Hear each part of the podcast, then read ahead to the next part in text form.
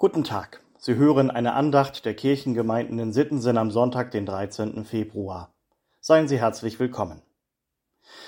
Liebe Hörerinnen, liebe Hörer, was machst du, wenn Jesus zu Besuch kommt?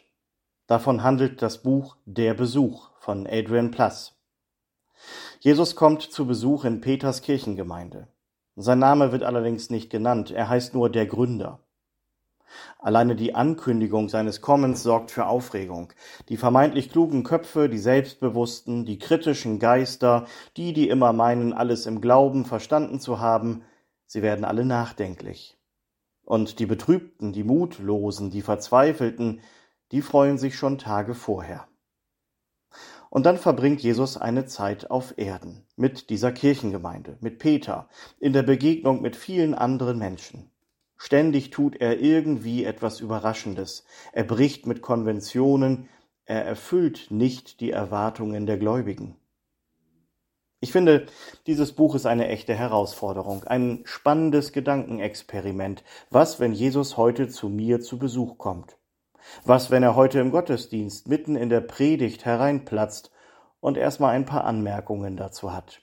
Was würde er uns als Gemeinde sagen? Wäre er zufrieden mit uns oder was hätte er an Verbesserungsvorschlägen? Was, wenn Gott kommt? Nicht nur zu Besuch, sondern so richtig, am Ende der Zeiten. Im Alten Testament ist häufiger die Rede vom Tag des Herrn.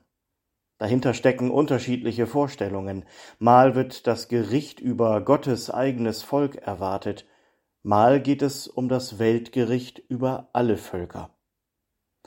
Einerseits ist das mit Angst und Schrecken verbunden, andererseits mit der Hoffnung auf die Barmherzigkeit Gottes und den universalen Frieden. Der Prophet Maleachi rechnet für den Tag des Herrn mit der Unterscheidung zwischen Gerechten und Gottlosen. Das soll so geschehen, wie das Silber von anderem wertlosen Gestein durch das Schmelzen gesäubert oder die Wäsche durch die Waschlauge vom Schmutz befreit wird. In der Tageslosung für heute fragt Maleachi, wer wird den Tag seines Kommens ertragen können und wer wird bestehen, wenn er erscheint.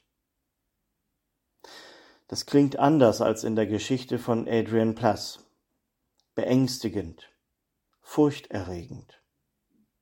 Und trotzdem haben Menschen das immer wieder genau so herbeigesehnt, zum Beispiel weil sie fest damit rechneten, dass sie auf der richtigen Seite stehen.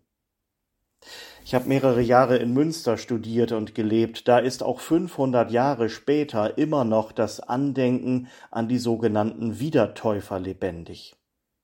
Unter ihrem Anführer Jan van Leyden haben sie in Münster ein eigenes Reich gegründet, in der festen Erwartung des Weltendes und des Gerichtes über den gottlosen Rest der Welt.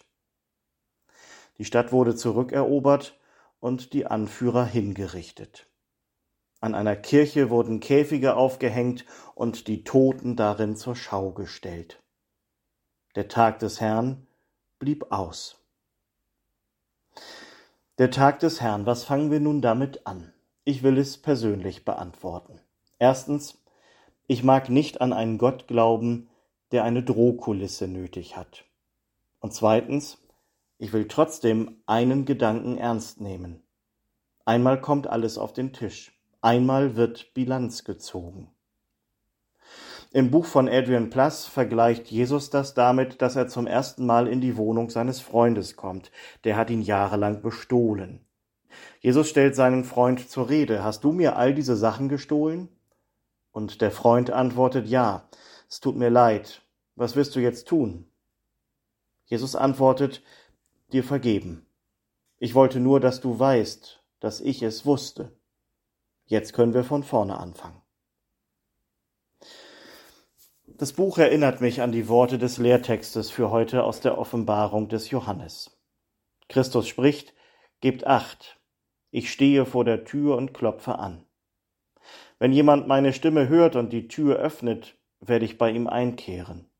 Ich werde mit ihm das Mahl halten und er mit mir. Jesus kommt zu Besuch und klopft vorsichtig an.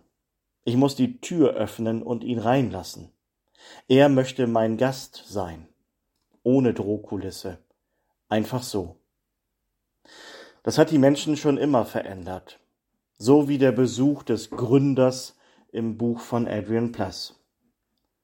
Am Ende tut er dann doch das Erwartbare. In einer Abschiedsrede erinnert er seine Gastgeber an das, was sie doch eigentlich längst wissen sollten und was sie vorbereiten soll auf den Tag des Herrn. Lest die Bibel, vergebt einander, liebt einander, verletzt mich nicht. Gott segne euch alle und behüte euch, bis ich wieder zu euch kommen kann. Dem hab auch ich nichts mehr hinzuzufügen. Kommen Sie gut durch diesen Tag und die neue Woche. Im Vertrauen auf Gott und unter seinem Segen. Ihr Pastor Sven Kars.